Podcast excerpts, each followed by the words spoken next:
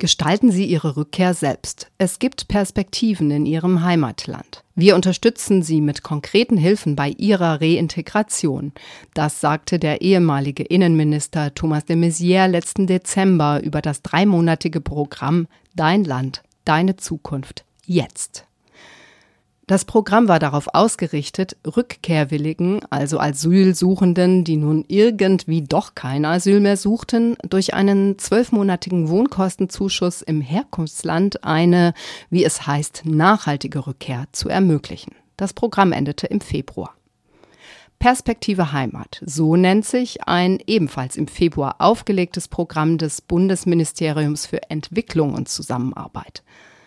Im April hat der Bundesinnenminister Gerd Müller den Etat für das Rückkehrmanagement erhöht. Gemeint sind Anreize für Asylsuchende und Geflüchtete in Deutschland, um sie zu einer mehr oder weniger freiwilligen Rückkehr zu bewegen. Laut Bundesinnenministerium handelt es sich um Rückkehrhilfen und Startprämien für Geflüchtete, die sich entschließen, in ihr Herkunftsland zurückzukehren. Die angehängte Länderliste dieses Programms ist nicht unendlich, sondern sie liest sich eher wie eine Auswahl derjenigen Länder, aus denen vermehrt Asylsuchende nach Deutschland kommen, zum Beispiel aus dem Maghreb. Daher liegt die Vermutung nahe, mit den Rückkehrprogrammen eine weniger umstrittene Alternative zur Abschiebepolitik zu schaffen. Ich spreche jetzt mit Ramona Lenz. Sie ist Referentin bei Medico International, einer Hilfsorganisation, die weltweit tätig ist und ihren Sitz in Frankfurt hat. Ramona, du hast dich mit den verschiedenen Unterstützungsangeboten für Geflüchtete ja seit geraumer Zeit intensiv auseinandergesetzt. Zudem stehst du auch in Kontakt mit Projektpartnern, zum Beispiel in Mali, aber auch andernorts im Maghreb oder auch in Afghanistan, die ihrerseits mit Personen ja auch gesprochen haben, die über ein Rückkehrversprechen zurückgekehrt sind. Also das Neue ist tatsächlich ja jetzt, dass ganz verschiedene Akteure in dieses Rückkehrmanagement eingestiegen sind. Also bislang war dafür vor allem die IOM international bekannt, die Internationale Organisation für Migration, die auch inzwischen Teil des Systems der Vereinten Nationen ist. Und hier im Land war es eben was, was vor allem vom Innenministerium ausging. Es gibt schon ganz lange auch Programme, äh, REAG und GAP heißen die, wo Leute Unterstützung bekommen haben bei den Flugkosten, äh, bei der Rückkehr in das Herkunftsland. Und in den letzten, ich weiß nicht, zwei, drei Jahren sind eine Reihe von Programmen von den verschiedenen Ministerien dazugekommen, eben nicht nur vom Innenministerium, sondern jetzt neu auch vom BMZ, also dem mit dem Ministerium, das für die Entwicklungszusammenarbeit zuständig ist. Und das hat natürlich jetzt nochmal eine ganz neue Dimension, weil, wie du es schon gesagt hast, Entwicklungszusammenarbeit zielt ja eigentlich darauf, Armut zu bekämpfen, Zugang zu Gesundheit zu schaffen äh, und so weiter. Also in den Ländern, ähm, in denen eben die Entwicklungszusammenarbeit tätig ist, die aber immer mehr auf Herkunftsländer reduziert werden. Also die Hilfe, die Entwicklungshilfe oder Zusammenarbeit richtet sich eben in diesem Programm vorwiegend auf Länder eben aus denen Flucht und Migration zu erwarten ist. Da muss man sich natürlich schon fragen, was hat das noch mit Entwicklungszusammenarbeit zu tun? Wie, wie sehen denn die Programme konkreter aus? Also was ich meine ist, mit welchen äh, Versprechen oder Angeboten präsentieren Sie sich sozusagen an Ihre potenziellen Kunden und Kundinnen, also den vermeintlich freiwillig Rückkehrwilligen?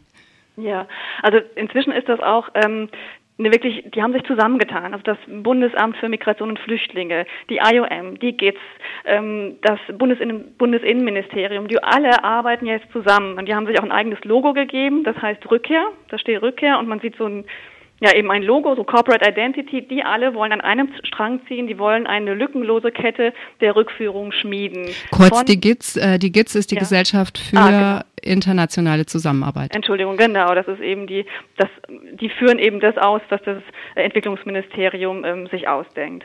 Und die alle arbeiten inzwischen eben zusammen, um Rückführung ähm, von hier, von den Beratungsstellen in den Ausländerbehörden aus bis zur sogenannten Reintegration in den Herkunftsländern lückenlos zu gestalten.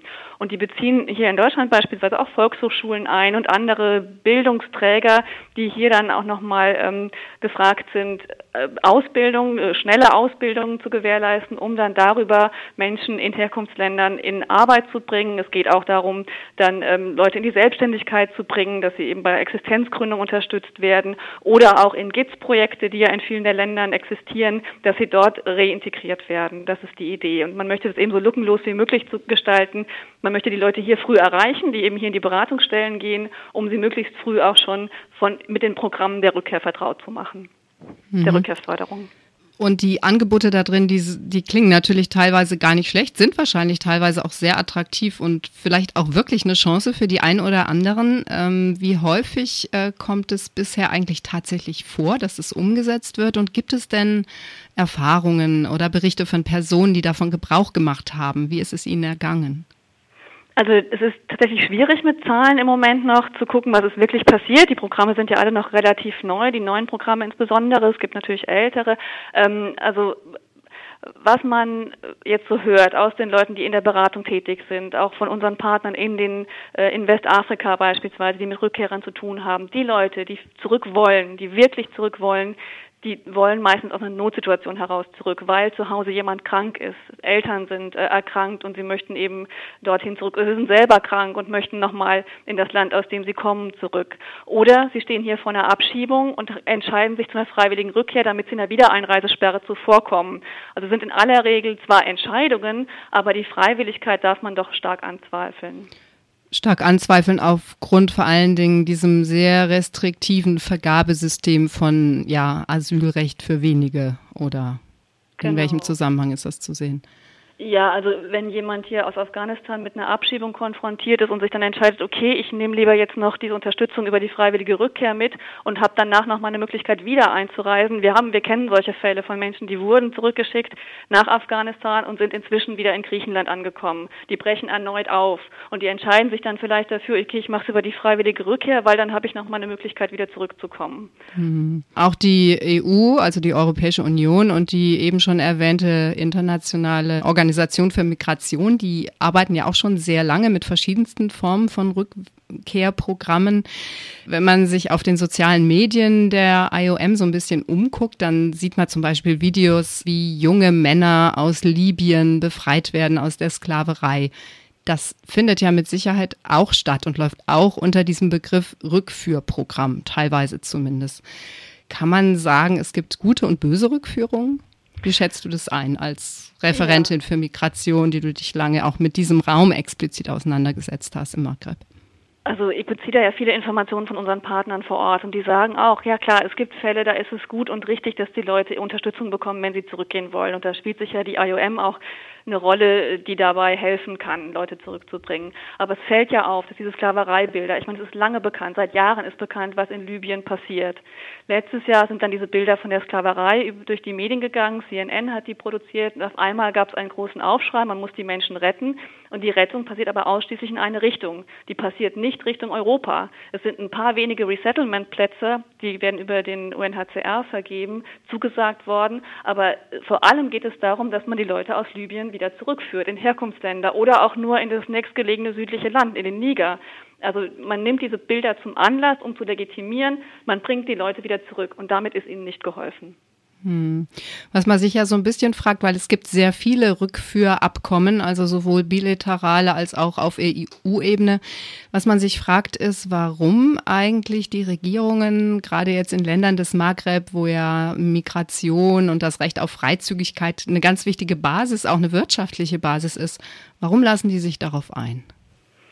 Also in Mali gibt es ja nach wie vor einen starken Druck auch von der Zivilgesellschaft, dass sie sich eben nicht darauf einlassen. Das äh, kommt ja auch vor, dass es da auch, dass die auch gucken müssen, dass sie ihre Bevölkerung dafür gewinnen können, weil die eben sagt, wir sind auf Migration angewiesen und wir, wir müssen das machen und wollen da auch unterstützt sein von der Regierung. Aber immer mehr Länder stimmen ja diesen Rückführungsabkommen zu und ähm, das hat damit zu tun, dass Druck ausgeübt wird, dass, dass Geldzahlungen daran gebunden werden, eben auch die Entwicklungszusammenarbeit. Also da wird eben Druck ausgeübt oder manche nennen es auch Erpressung, dass man sagt, nur wenn ihr kooperiert bei der Rückführung, bei Abschiebung oder freiwilligen Rückkehrprogrammen, dann bekommt ihr auch die entsprechenden Zahlungen. Letztlich betrifft es auch Handelsbeziehungen. Da wird also alles in die Waagschale geworfen, um diese Länder zum, der, zur Kooperation bei Migrations- und Fluchtmanagement zu bewegen. Und zuletzt, was jetzt gerade auch massiv ähm, versucht wird, ist es über die Visavergabe an die Eliten, die sogenannten Eliten auch zu regulieren, dass man weniger Visa vergibt an diejenigen, die eben an Visa kommen können, um eben damit die Entscheidungsträgerinnen und Entscheidungsträger zu erreichen, dass sie dann kooperieren, wenn es um Abschiebung und Rückführung geht. Das wäre ja eigentlich ganz interessant, wenn man ja, sich auch irgendwie mit Leuten von vor Ort, die tatsächlich wissen, wie die Realität dann aussieht, mhm. ähm, vernetzen könnte. Ich habe in den Medien bisher wenig dazu gelesen. Das fehlt tatsächlich. Also zum einen, glaube ich, müsste man noch viel mehr darüber wissen, welche Menschen gehen denn freiwillig zurück und aus welchen Gründen genau? Das müsste man hier nochmal in Erfahrung bringen. Also da wäre eine Recherche nötig, was passiert in den Beratungsstellen, wie findet die Beratung überhaupt statt?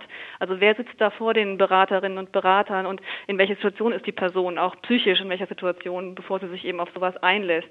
Also das wäre nochmal ein wichtiges Recherchethema und dann aber natürlich auch, was passiert nach einer Rückkehr. Weil es gibt inzwischen auch in Deutschland finanziert mit Entwicklungshilfegeldern sogenannte Reintegrationsscouts. Die sind hier, die sind die Ansprechpartnerinnen für die Behörden, für die Beratungsstellen und die sorgen dann dafür, dass das eben gelingt mit dieser lückenlosen Rückführung. Aber viele von denen wissen selber nicht, was eigentlich genau mit den Menschen passiert, wenn sie dann wieder zurückgekehrt sind in die Herkunftsländer. Ähm, also selbst innerhalb der Programme verliert sich oft die Spur. Auch die Beraterinnen hier wissen nicht mehr, was passiert eigentlich danach. Wie sollen die also rein gewissens dann auch die Leute zu so etwas beraten? Ähm, aber jenseits dessen wäre es natürlich gerade bei Ländern wie Irak und Afghanistan, die Teil dieser Programme geworden sind und die, wie wir wissen, absolut nicht sicher sind, äh, da zu erfahren, was kann es da mit Programmen zur Existenzgründung, was können die überhaupt leisten, wenn Menschen eben dorthin zurückgeschickt werden? Oder wo gehen die Menschen überhaupt nach der Rückkehr hin? Ramona Lenz, Referentin bei Medico International zum Thema Migration. Herzlichen Dank für diesen Einblick in dieses hochkomplexe Feld, in kleine Details dieses hochkomplexen Felds. Ich glaube, das wird uns noch eine Weile beschäftigen. Vielen Dank.